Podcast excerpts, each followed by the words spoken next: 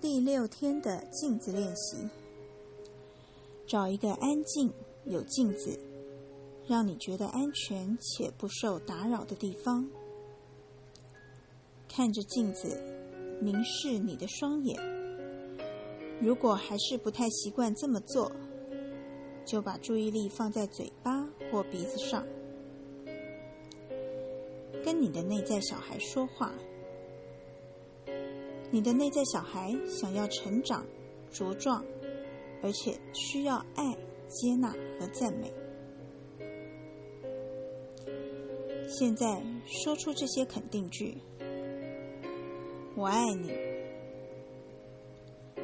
我爱你，而且知道你已经尽力做到最好。”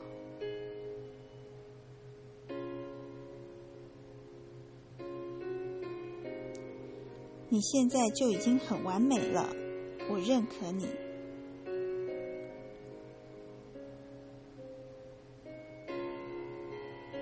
在真正感觉内在声音比较没有那么有批判性之前，你也许想要多做几次这个练习。